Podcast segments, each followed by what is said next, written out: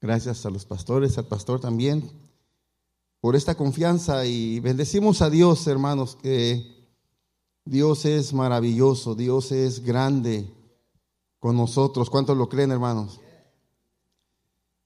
A pesar de que a veces nosotros nos metemos, nosotros nos metemos en problemas. Y lo vamos a ver hoy. Y bien como dice el pastor, el mensaje, el título es Las aguas de la restauración. Y, quiero basar este, este, este tema bajo la historia de Jonás. Porque en la historia de Jonás, desde niño se nos enseña que es una persona que Dios la manda a algún lugar, eh, se levanta la tempestad. ¿Cuántos saben la historia desde niños? Los que estamos, a mí me llevaba mi mamá, mi abuelita, a los cinco años me, llevaban a la iglesia. Recuerdo que a los cinco años pasamos a cantar los niños de la iglesia. En el tiempo de Navidad, Osana, el hijo de David, Osana, el rey. Yo no sabía, pues no, de repente no entiende a cabalidad las letras que está uno cantando, pero pero yo sentía una presencia bonita al estar cantando ese himno y allá arriba y estaba llorando. Y me acordaba, yo en mi mente me imaginaba a Jesús porque nos habían hablado de él. Y me imaginaba a Jesús y entrando en Jerusalén, montado en el, burrito y todos poniendo sus mantos. Y yo, yo cantaba, Osana al hijo de David, Osana al hijo del gran rey. Y, pero nos llevan y nos enseñan, a los niños se les enseña de Jonás y la desobediencia. Pero hoy en esta noche yo creo que el Señor nos quiere llevar por otro lado, eh, entender las aguas de la restauración, entender por lo que Él pasó, ver de otro punto de vista, no de uno desobediente y que se revela de repente contra Dios, pero lo que sí enfatizamos y lo que podemos ver en la vida de Jonás es que cuán fácil es para el hombre meterse en problemas y desobedecer a Dios en un instante. Y ese es el título de esta noche, las aguas de la restauración. Y para empezar en ello quisiera que leyésemos Juan capítulo, perdón, Jonás capítulo 1, versículo 1, 2.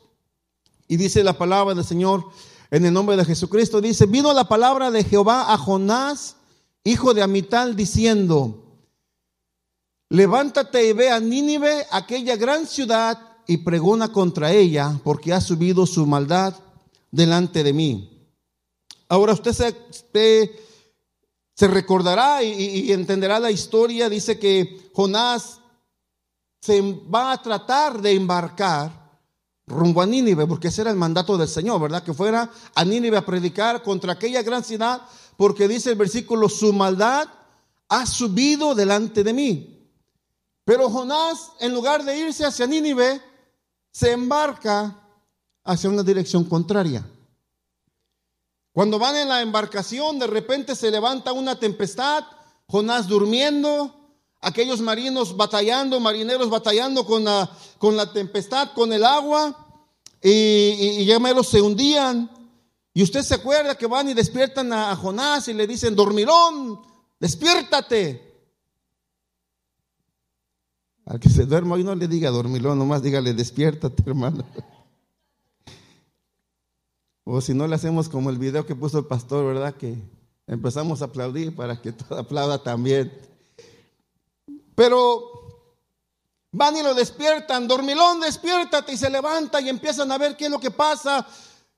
De alguna manera la gente tenía conocimiento de Dios o de otros dioses y sabían de repente que algunas cosas ocurrían en las vidas de ellos porque alguien había cometido algún mal. De repente echan la suerte, usted sabe, que hay sobre Jonás y dicen, ¿qué has hecho? Y cuando dice Jonás, soy siervo de Jehová, siervo del Altísimo, y el temor cayó sobre los demás, porque sabían quién era Dios. De repente usted en el mundo hoy se encuentra gente que cree en, en, este árbol, en una piedra, en el mar, en el sol, y que ese es el Dios, pero de entre todos los dioses que se pueden nombrar, ellos saben que hay un Dios sobre todo ellos. Los dioses con D minúscula, pero saben que hay un Dios con D mayúscula que gobierna sobre todos los demás y que es el verdadero. Y cuando usted lo menciona o no les gusta porque sienten un temor o sienten una unción poderosa que los está contra eh, lo está poniendo eh, de frente con su actualidad, que están mal delante del Señor. Y así pasó con los marineros y avientan las, las suertes que hay en Jonás y Jonás dice, bueno, yo pequé, me rebelé y les da la historia, qué es lo que pasó y por qué estaba él en ese barco equivocado, porque él tenía que haberse embarcado en otro barco. Se sube en ese barco, pero cuando cae la suerte y él se revela lo que estaba pasando en su vida, dice, échenme al mar. Esto no se va a calmar si no me avientan al mar. Y aquellos, no, no, no, yo creo que buscaron alguna palabra, oh, estás loco, ¿cómo crees que te vamos a aventar al mar? Pero él dice, no, échenme al mar, porque esto es entre Dios y yo. Y lo avientan al mar. ¿Y qué pasó? Se calmó. Los marineros fueron salvos. Pero aquí empieza el proceso de restauración en la vida de Jonás. Porque si usted va viendo los versículos siguientes, dice que Dios tenía preparado un gran pez. No una ballena como a veces nos decían. La Biblia no dice ballena, dice un gran pez. He debatido mucho en mi mente y, yo creo que a lo mejor a algunos nos pasa, pero al menos yo, en René, en mí creo, si Dios pudo de la nada formar el mundo y decirle al sol, ponte allí, y a la luna la, la ordenó allá, y a las estrellas las ordenó a una por nombre, de la nada y dijo, hágase la luz, y fue la luz. Luego dijo, produzca la tierra hierba verde, produzca el fruto según su género y semilla. Y del polvo dice que formó al hombre y le sopló en su nariz aliento de vida. ¿Cómo Dios no podía proveer un gran pez específicamente? Porque el versículo dice que Dios tenía preparado un gran pez que trajase a Jonás.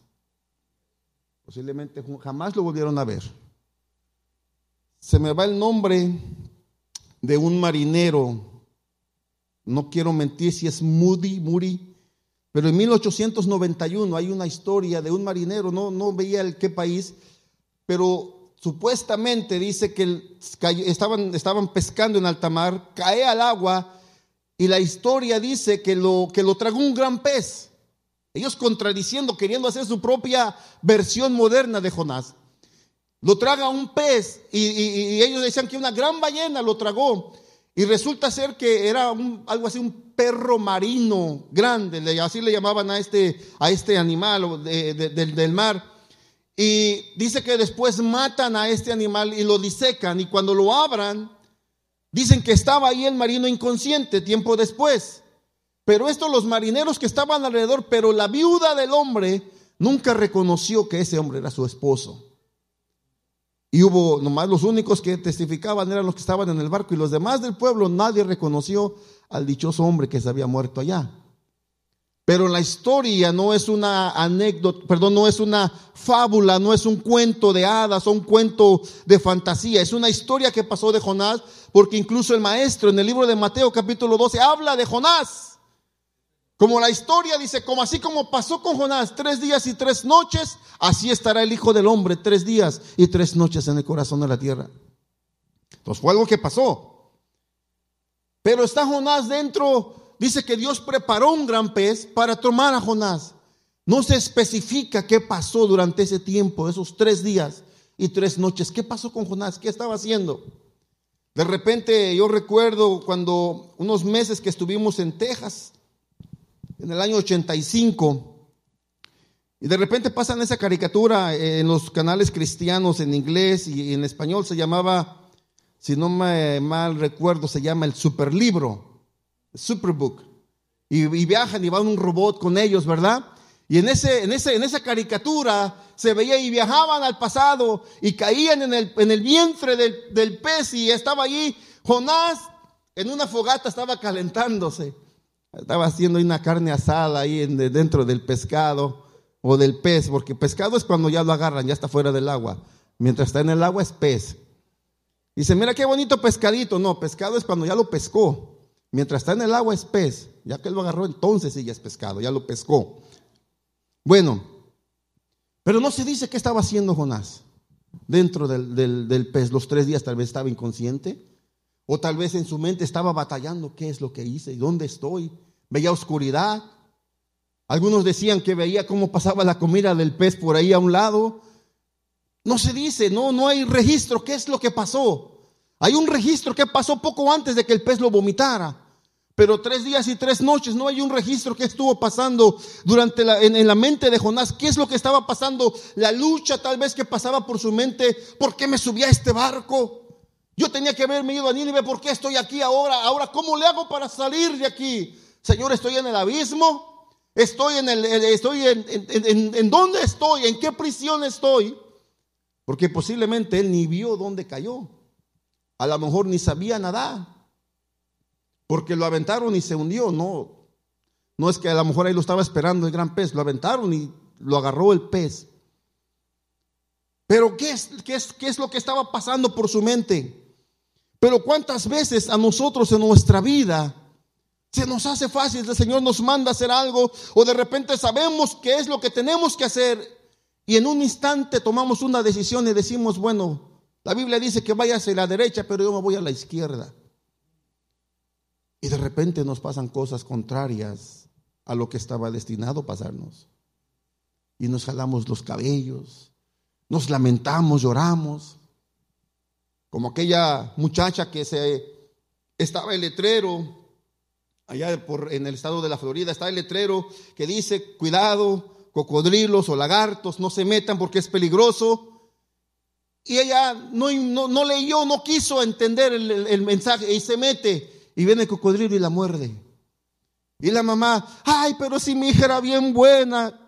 Bueno, y si era tan obediente, ¿por qué desobedeció? ¿Verdad? A veces pasa cuando tristemente le pasa algo mal y fallece. Si era bien buena gente, entonces ¿por qué andaba en pasos malos? Pero ella se portaba bien.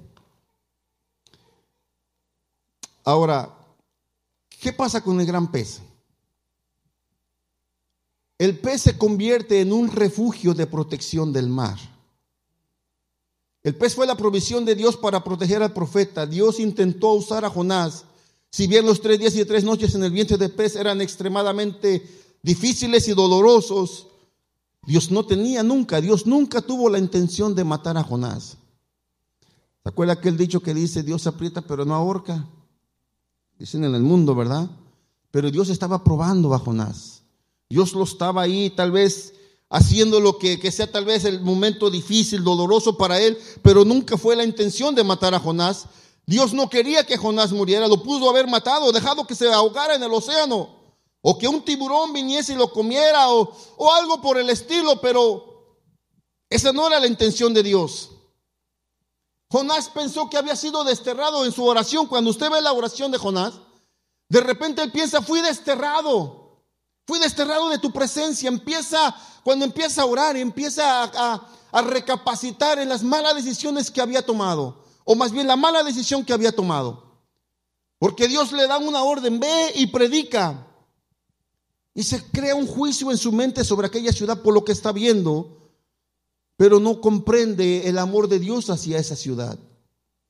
No sé si a usted le ha pasado o ha escuchado usted a alguien cuando va y le van a preguntar o le dicen, Vamos a ir a evangelizar a tal persona. ¿Ese? ¿Ese se va a salvar? Ni nos va a escuchar. Y si nos escucha, no se salva. Si fuera por el juicio del hombre, ningún hombre se salvara. Nuestros semejantes no serían salvos.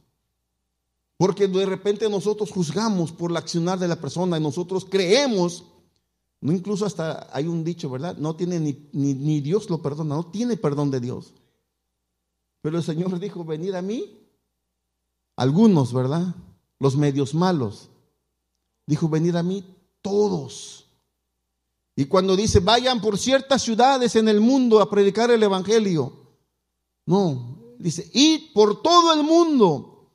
Entonces, ¿por qué de repente el hombre, no en forma particular, sino en forma general, ¿Por qué el hombre nos hacemos juicios o, que encasillamos a personas y decimos a este sí le puedo predicar, a este más o menos y a este definitivamente mejor no? Jonás fue lo que hizo. A Nínive no voy. Es lo que Nínive es lo que ahora la ciudad de Mosul en Irak. Ahí estaba Nínive antes. bajo el, el reinado, el imperio de los asirios. El gran pez se vuelve una protección en medio del mar. En la Biblia usted lee en, el libro de Apocalipsis, de repente dice que del, gran mar, del mar se levanta una gran bestia, ¿verdad? No es que de la, del mar va a salir una bestia como aquellos, aquellas ah, fábulas que hay del, lagarto, de la víbora grande allá por, por este, los países de Europa y que el dragón del mar. No, no, no. Está hablando en sentido figurado. Del mar, la gente, de la gente va a salir la bestia. De repente ese mar de gente nos abruma a nosotros. De repente usted va caminando en ese mar de gente entre su trabajo, llámese el trabajo, los vecinos, eh, donde quiera que vaya la universidad, la escuela, hay un mar de gente que de repente los quiere nos quiere succionar hacia abajo y apagarnos y que esa luz que tengamos nosotros en nuestra vida no brille, sino que esa oscuridad y ese mar nos está jalando hacia abajo para que no hablemos, para que no reflejemos el amor de Cristo a aquellas personas que no lo necesitan. Y de repente se vuelve ese gran pez, lejos de que se lo tragó, se lo traga, era un refugio en medio del mar, porque el mar donde estaba Jonás había animales que lo podían matar, o podían comer, devorar. El mismo mar lo podía ahogar y se pudiera haber muerto. Pero, pero no. Ese tiburón, oh, perdón, no ese tiburón, ese gran pez. No le digo pues, los maestros hicieron un buen trabajo. En, la, la niñez hicieron un buen trabajo. Pero ese gran pez se convirtió también en un medio de transporte. A veces el hombre se jacta de crear las nuevas cosas, ¿verdad? Pero Dios, Dios siempre lleva el primer paso en medio de todas las cosas. Crean el Salón de la Fama y usted va a Hebreos capítulo 11 y allí está la fama de la fe, Salón de la Fama de la Fe. Pero vea y después crean un submarino y Dios ya había proveído un submarino antes para un hombre. Así es que se, se, se utilizó, lo utilizó como un transporte personal hasta la costa. Pero en ese tiempo Jonás empieza a hablar con el Señor y, y de repente viene para él una, un momento que se confronta con él mismo y con su realidad y lo lleva a analizar su situación porque ese pez también se convirtió en un santuario. El santuario, nosotros entendemos, decimos, vamos a la iglesia, ¿verdad? Este templo no es la iglesia. La iglesia somos usted y yo. Las piedras vivas somos nosotros. Este templo es un santuario. El santuario puede ser su cámara secreta. El santuario es donde está usted y Dios. Por eso cuando venimos a la oración los miércoles, estamos tal vez de 8, algunos 8.15, 8 y media, 8.40, algunos, ¿verdad? 8.20. Pero usted viene y estamos ahí, pareciera que estamos calladitos. Pero ese momento es este entre usted y Dios. Ese momento es donde se, enfrenta usted con Dios y empieza a hablar con el Señor y tiene ese momento privado con el Señor en su cámara secreta. Tal vez puede ser, para algunos puede ser el closet, para otros su recámara, para otros el baño, para otros la sala, para otros una oficina si tiene más espacio, otros el garage, algunos otros en su carro. Pero ese momento que usted está solo con el Señor, ese momento es su santuario de usted con el Señor. Ese momento que usted está a solas con Dios, el trato que usted le está hablando con el Señor, es el momento de intimidad. Y ese momento de intimidad tuvo Jonás con el Señor. En ese lugar, ahí fue donde realmente no se arrepintió cuando les dijo, hey, yo me desobedecí a Dios, aviéntenme al agua. No, él prefería morir. Hasta ese momento él prefería morir porque sabía que había desobedecido a Dios. Tampoco se arrepintió porque hubiese dicho, ¿saben qué? Estuve mal, vamos a tratar de regresarnos a donde, de donde salimos y a veces se calma para que yo me vaya a Nínive o, vayámonos a Nínive. No, échenme al agua. ¿No se arrepintió? Pero después cuando está ahí en ese momento, ya habían pasado tres días, tres noches, y dice, y Jonás oró, capítulo 2, versículo 1, Jonás oró al Señor su Dios desde el interior del pez. ¿Qué hace un santuario?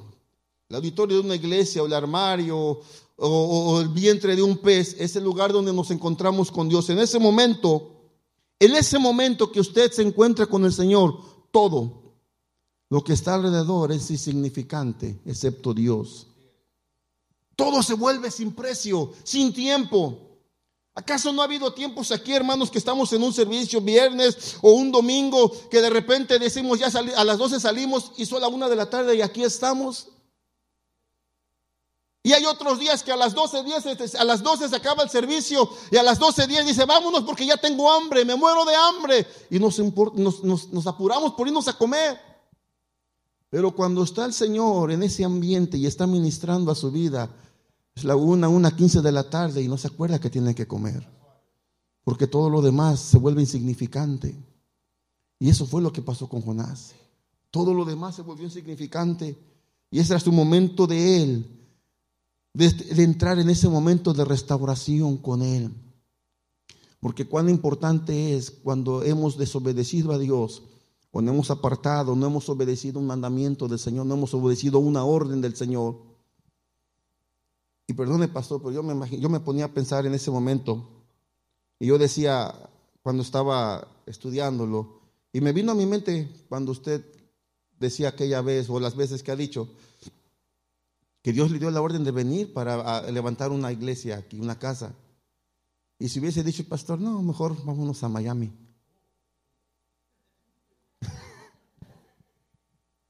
Posiblemente por algún otro lado nos hubiese llegado la palabra del Señor pero no nos hubiese llegado de la manera de la bendición que Dios iba a hacer a través del siervo.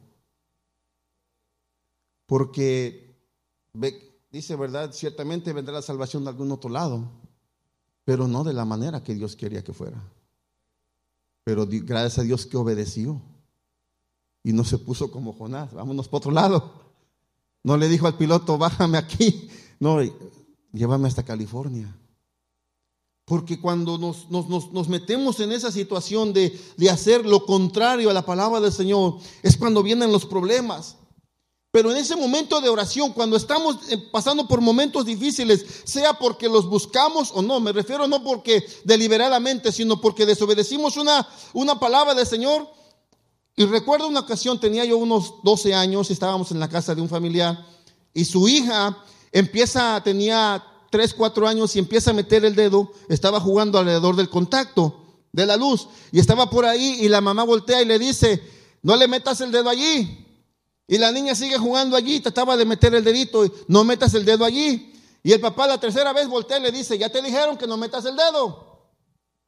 Siguió jugando y metió el dedo. ¿Y qué cree que le pasó? Le da toques y empieza a llorar. Y alguien corrió a agarrarle y a consolarla y el papá le dice, no, déjala que llore. Sin amor el padre. Pero le dijo, yo le dije que no metiera el dedo. Tiene que aprender. Esa es la consecuencia de su desobediencia. A veces el Señor nos deja un momento ahí para que podamos entender las consecuencias de nuestra desobediencia, pero no nos deja que nos muramos. Y cuando Jonás empieza a orar, Fíjese lo importante que es la palabra. Y aquí en esta iglesia siempre gracias a Dios por los pastores y nuestro pastor que siempre nos instan no solo a escuchar la palabra, a leerla, amarla, comerla, aprenderla. Porque en los momentos de intimidad, los momentos de desesperación, cuando usted está enfermo, no queda más, hermano, más que usted y Dios. La palabra es la que nos puede, nos va a sostener solamente. Y vamos a ver, Jonás ahí no tenía la Biblia. Jonás en el vientre del pez no tenía los rollos de Isaías ni, ni, los escritos de Moisés. Él tenía solamente lo que le habían dicho sus padres y lo que tenía con Dios. Y vamos a ver cómo en esa oración cita al menos seis salmos, seis escrituras de los salmos en la oración de Jonás. Jonás capítulo 2, versículo 3. Y para ello quiero pedirles, les di la cita a los hermanos. Eh, eh, en el libro de Salmos. Pero mire, me echaste a lo profundo, en medio de los mares, y me rodeó la corriente. Y mire la cita, dice, todas tus ondas y tus olas pasaron sobre mí. Ahora, cuando usted lee eso en el Salmo 42, versículo 7, Salmo 42, versículo 7 dice, un abismo llama a otro a la voz de tus cascadas. ¿Y qué dice? todas tus ondas y tus olas han pasado sobre mí. Empezó a citar la palabra. su vida empezó a cobrar una fuerza tremenda que empezó a, a, decir, bueno, realmente yo tengo la verdad en mí. Hay algo en mi vida que me puede ayudar a salir de esta situación donde estoy. Jonás capítulo, yo, yo leo en Jonás y ustedes por favor hermanos las citas que tengan ahí para que no batallen mucho los hermanos allá atrás. Gracias por su ayuda. Jonás capítulo 2, versículo 4, yo lo leo y dice, y pensé, he sido expulsado de tu presencia, ¿cómo volveré a contemplar tu santo templo? Salmo 31, versículo 22.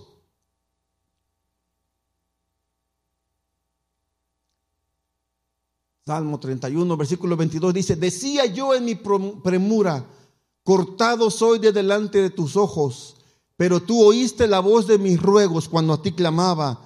El 4 dice, he sido expulsado de tu presencia, ¿cómo volveré a contemplar tu santo templo? Empezó a citar la palabra del Señor.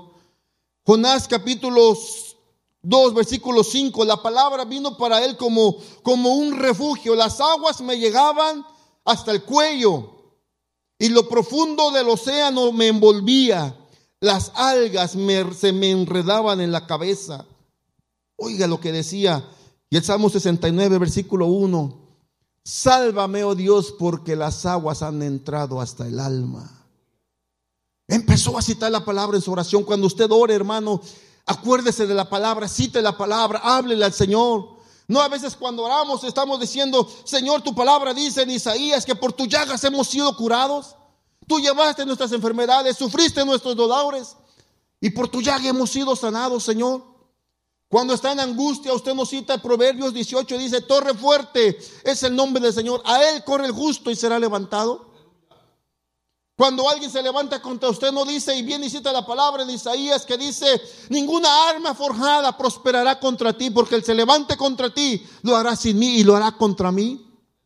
Tú eres la niña de mis ojos, dice el Señor, y citamos la palabra. Cuando usted cita la palabra, acuérdese de Jesús en el monte. Empezó a citar la palabra. El diablo se la citaba, pero sin poder y unción. Pero Dios Jesucristo la citó con autoridad y con unción, porque él sabía la palabra. Versículo 7 de, de Jonás, versículo 2.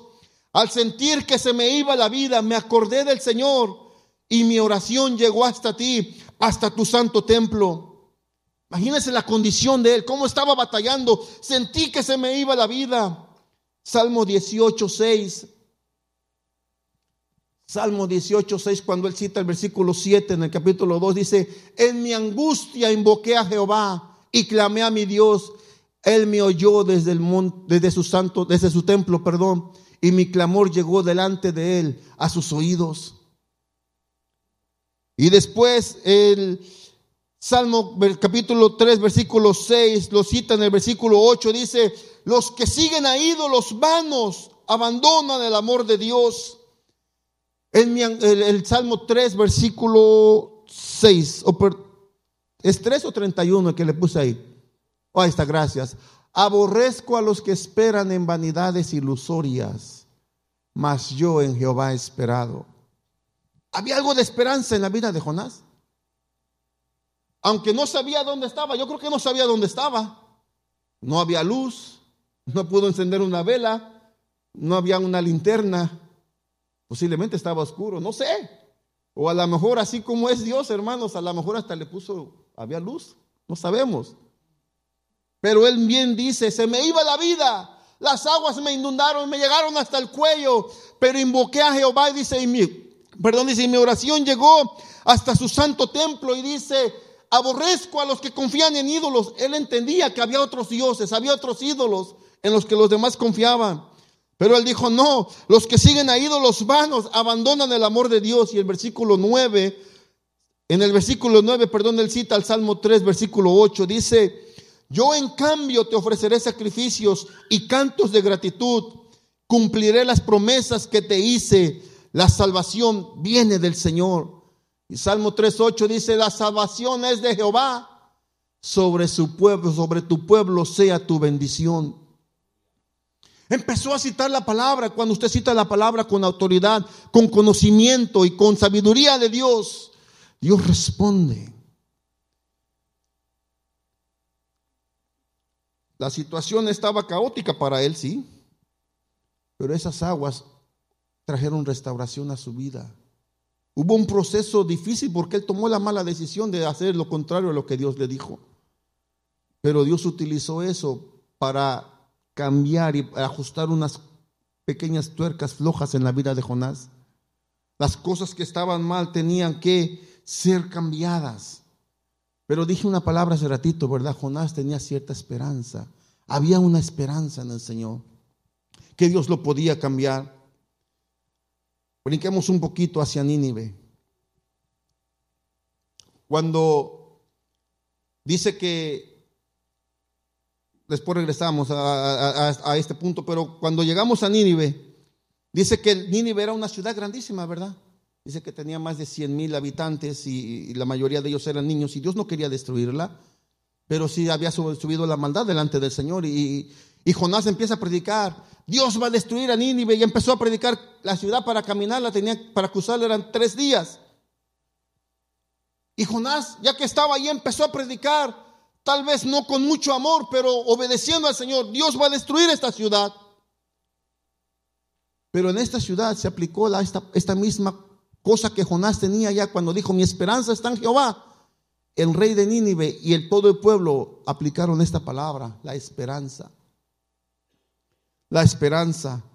Porque cuando Jonás, perdón, cuando Jonás habla con el Señor, se sincera con el Señor, abre su corazón delante de Dios y se arrepiente delante de Dios y empieza a, clamar ante Él y dice, las que me moría, pero las aguas llegaron hasta el cuello, dice, las algas me, me, me agobiaban, en mi angustia clamé a ti, mi oración llegó a ti, estaba viendo en Él una restauración, un arrepentimiento sincero.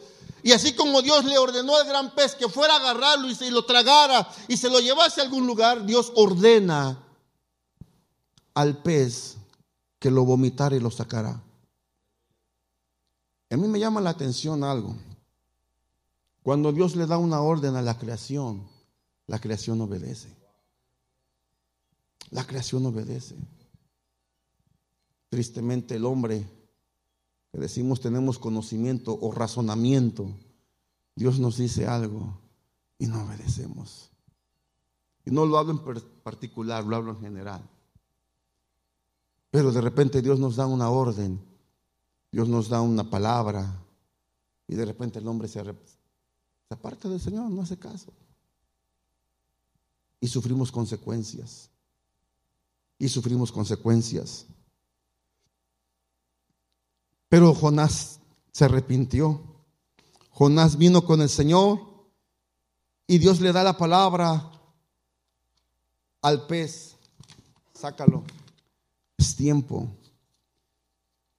Y los tres días y las tres noches no era el tiempo que tardaron en moverse, porque no era por la velocidad del gran pez, sino yo creo que era porque Dios tenía un plan que Dios tenía que tratar y era una señal que después Jesucristo utilizó cuando él iba a morir. Tres días y tres noches tenía que estar allá. Pero la vida de Jonás, si no se hubiese restaurado, el pueblo de Nínive no se hubiese salvado. Porque oyeron una palabra, si bien la palabra era de juicio, Dios va a destruir esta ciudad, Dios va a destruir esta ciudad. Pero decía yo que el, rey, y vamos para Jonás capítulo 3, versículo 6 dice, y llegó la noticia hasta el rey de Nínive y se levantó de su silla se despojó de su vestido y se cubrió de silicio y se sentó sobre ceniza. E hizo proclamar y anunciar en Nínive por mandato del rey y de sus grandes diciendo, hombres y animales, bueyes y ovejas, no gusten cosa alguna, no se les dé alimento ni beban agua, sino cúbranse de silicio hombres y animales y clamen a Dios fuertemente y conviértase cada uno de su mal camino, de la rapiña Fíjese qué bien estaban. De la rapiña que hay en sus manos. ¿Quién sabe si se volverá y se arrepentirá Dios y se apartará del ardor de su ira y no pereceremos? Y vio Dios lo que hicieron, que se convirtieron de su mal camino y se arrepintió del mal que había dicho que haría y no lo hizo. Ve cuán importante es que el hombre, usted y yo, Ministerio Logos, tengamos el oído atento, el oído presto, el oído dispuesto a escuchar la palabra del Señor para llevar su mensaje a algún lugar y no irnos a la derecha si nos dice que es a la izquierda. Porque tenemos que llevarle, tal vez nos presenta alguien delante de nosotros para darle la palabra y no sabemos si es para salvación. Es el Señor que nos está diciendo que lo llevemos. Ahora, ¿el rey qué hizo? Aplicó esperanza. La vez pasada en, el servicio de oración yo decía una cosa, porque a mí me llamó la atención bastante esta expresión y este que leía. Todos nosotros traemos fe cuando nacemos. Y el hombre trae una fe que se llama la fe natural. Es lo que nos hace como hombres, tal vez se postran sobre un, ídolo, una piedra, claman al sol, decía yo, o claman al viento, y unos dicen que son esposos del viento, otros se casan con el árbol porque es su Dios, eh, algunos eh, el pensamiento y las buenas vibras y, y todo ello, cada uno tiene una manera de adorar a algo, de invocar a algo. Algunos cuando salen de su casa hacen, eh, se persinan, algunos otros se encomiendan a algunos santos, los cristianos oran al Señor, cada quien se invoca a alguien superior porque trae algo de fe y creen en alguien superior. Ahora, cuando usted tiene la esperanza, la esperanza es la que activa la fe para llevarla a efecto, a recibir algo. Cuando usted está enfermo, tiene la esperanza de que Dios le sane. Entonces hay fe, pero cuando viene la esperanza, la activa con la fe, esa fe se activa y se hace más fuerte y cree que Dios le va a sanar. Cuando hay un problema y la esperanza de que Dios nos va a ayudar a salir del problema. Pero la esperanza es el ancla que mueve la fe, que están, van pegadas con la fe, porque sin eso, hermanos, no hay nada como cristianos. Pero hay algo muy importante que a mí me, llamó la atención. Si vamos, por favor, hermano, al versículo 9. ¿Quién sabe si se volverá a Dios y se arrepentirá? el rey hizo un decreto. Así como se confrontó eh, Jonás con su, con su realidad y que había desobedecido a Dios, el rey entendió lo que estaban viviendo como ciudad. Dijo, arrepiéntanse de su mal, saquen la rapiña que hay en sus manos. Animales, bueyes, ovejas, hombres, todos. Ayuno, oración, ceniza, silicio. Humíllense delante de Dios porque dice la palabra. ¿Quién sabe si se volverá? había una esperanza. Ellos ya estaban perdidos. Dicen por ahí que la esperanza es lo último que muere. Pues ellos decían, bueno, si en tantos días, si se llega la fecha y no nos morimos, quién sabe si Dios se arrepiente de todos modos, nos vamos a morir. Porque el juicio del Señor viene. ¿Qué le quiero decir con esto? En otras palabras, cuando hay un decreto mal sobre su vida, el único que puede cambiar el decreto es Dios. Un día vino Senaquerib, hizo una carta, se la mandó a Ezequías y le dice, ¿quién es Jehová? ¿Quién es Israel para que los libre de, de mi mano? ¿Acaso no han visto lo que le hice a los otros dioses, a los otros pueblos? los destruí, los hice como nada, los conquisté. Así será que le haré a este pueblo y a Jehová su Dios. Llega la carta a Ezequías. Por eso es bueno que usted vea con quién se junta. Porque Ezequías tenía un amigo. Hay un amigo que escribió un libro de 66 libros llamado Isaías un profeta, imagínense qué amigos tenía. Isaías, dígame rey, mira lo que mandó Ezequiel, eh, Senaquerib. Se preocupe, agarran la carta y vienen delante del Señor, doblan rodillas. Ahí está un decreto, Señor, contra ti y contra nosotros. Y el Señor cambió el decreto. Porque dijeron, así le hiciste a aquellos dioses, pero nuestro Dios no es como aquellos dioses. ¿Acaso no algunos de ustedes, hermanos, de repente el doctor le ha entregado un decreto que dice, estás enfermo, tienes esta enfermedad? Cáncer, diabetes o alguna otra. ¿Y qué es lo que se ha hecho en esta iglesia? Venimos al Señor, hermanos, me dijeron que tengo esto. Pero la última palabra, a veces cantamos el canto, ¿verdad? La última palabra la tienes tú. ¿A cuántos le dieron un decreto, hermano? Le dijeron, tú no sirves para nada. Tú trabajar allí no sirves para eso. Tú vas a estudiar eso, te vas a morir de hambre. Te vas a ir a Estados Unidos, no la vas a hacer. Vas a emprender este trabajo, no sirve para eso. Tú manejar, no. Tú cantar, olvídate. Pero quien tiene la última palabra es Dios. Incluso si Él mismo dio el, decreto, ¿acaso no en el primer versículo de Jonás le dijo el Señor al profeta, ve y diles que los voy a destruir porque viene juicio sobre ellos, su maldad subió delante de mí? Y el rey dice, bueno, Dios ya nos dijo que nos va a destruir, nos va, vamos, va a perecer esta ciudad. Pienso que tal vez, no sé, a lo mejor, hermanos, a lo mejor, si en Sodoma y Gomorra se hubiesen arrepentido, a lo mejor Dios los hubiese perdonado. Pero no hicieron nada. Y el rey dijo, no, hombres, animales, bueyes, corderos, todo, todo lo que se mueva, como dice el Salmo, todo lo que respire en ayuno, silicio, ceniza, lloro, lamento, quebranto. Oremos al Señor. ¿Quién sabe si se arrepienta del mal que ha dicho que nos va a hacer y no pereceremos? ¿Quién sabe si cambia el decreto? Y ellos oraron, ayunaron, se arrepintieron. Y llegó la salvación a Nínive. Porque el único que tiene la autoridad y el poder de cambiar un decreto bueno o malo para bueno es el Señor. El único que puede cambiar las cosas malas en buenas es el Señor. El único que puede cambiar lo que han decretado sobre su vida que no va a poder es el Señor. Una vez dije aquí cuando nos regresamos de Indiana, alguien se levantó y nos dijo, tú no vas a perecer en California. Y yo le dije, pues lo bueno que no voy en tu nombre, voy en el nombre del Señor. Pero gracias a las aguas de la restauración que restauró la vida de un hombre que se había rebelado contra Dios, tal vez padeció porque se metió en esos problemas, pero padeció, se confrontó con su realidad, se arrepintió delante de Dios.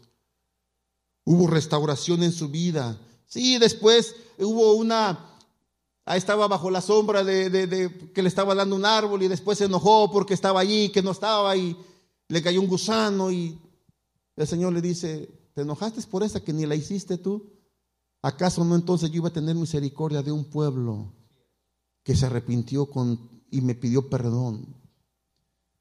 Así que hermanos, si Dios nos pide algo, tengamos el oído prestos. Yo lo que puedo entender del libro de Jonás es de que cuando el Señor nos pide algo, tengamos oídos prestos.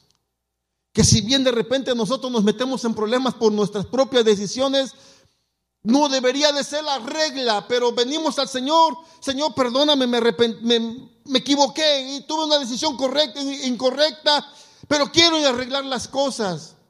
Pero que no se haga una costumbre, una costumbre, una costumbre, sino podamos identificar el problema. ¿Se acuerda como aquel hombre venía y le decía al Señor, Señor, mátame la telaraña, mátame la telaraña, y le quitaba la telaraña. Y Señor otra vez volvía a pegar, y Señor, quítame la telaraña. Y el pastor con sabiduría dices, mejor vamos a pedir que se maten, la, maten a la araña. Porque a veces pedimos perdón por algo, pero son los, los efectos de lo que hicimos, ¿verdad? Pero lo que la raíz del problema todavía a veces sigue estando en nuestras vidas. A veces hay la raíz de nuestras malas decisiones todavía sigue estando allí, eso es lo que nos mete en problemas, lo que causa la telaraña. Pero busquemos más adentro, a lo mejor ahí está la araña, aún está con vida. Como aquel, creo que fue el pastor, nos, dijo que aquel que se emborrachaba y le venía perdón, pedir al Señor perdón, ya me quiero ir con el Señor y le pedían perdón y ya estás bien. Se iba y dos, tres semanas y volvía a tomar y después venía y pedía perdón otra vez. Y un día el Señor, el pastor le dijo, ya seguro que estás bien, sí, seguro que estás bien, sí. Seguro que ya te arrepentiste. Sí, ya me arrepentí. Seguro que te vas al cielo. Sí, Señor, llévatelo hoy, por favor. Ya estaba listo que se iba a ir al cielo. ¿Cuántos quisiera decir, verdad? llévanos al cielo. pero a veces tomamos decisiones incorrectas. Y no meramente que estemos en pecado, pero a veces nos metemos en problemas por nuestras indecisiones o malas decisiones, por ser desobedientes posiblemente. Pero esas aguas restauraron la vida de un hombre que el efecto fue salvó a un pueblo completo, una ciudad completa. Así que hermano, tiene un mal decreto en su vida. Alguien dio un decreto malo en su vida. Acuérdese que el único que puede cambiar ese decreto es el Señor Jesucristo. La esperanza en Él activará nuestra fe para que esas cosas puedan ser arregladas y puedan ser llevadas a buen término. Que el Señor le bendiga, hermano. Dios le guarde.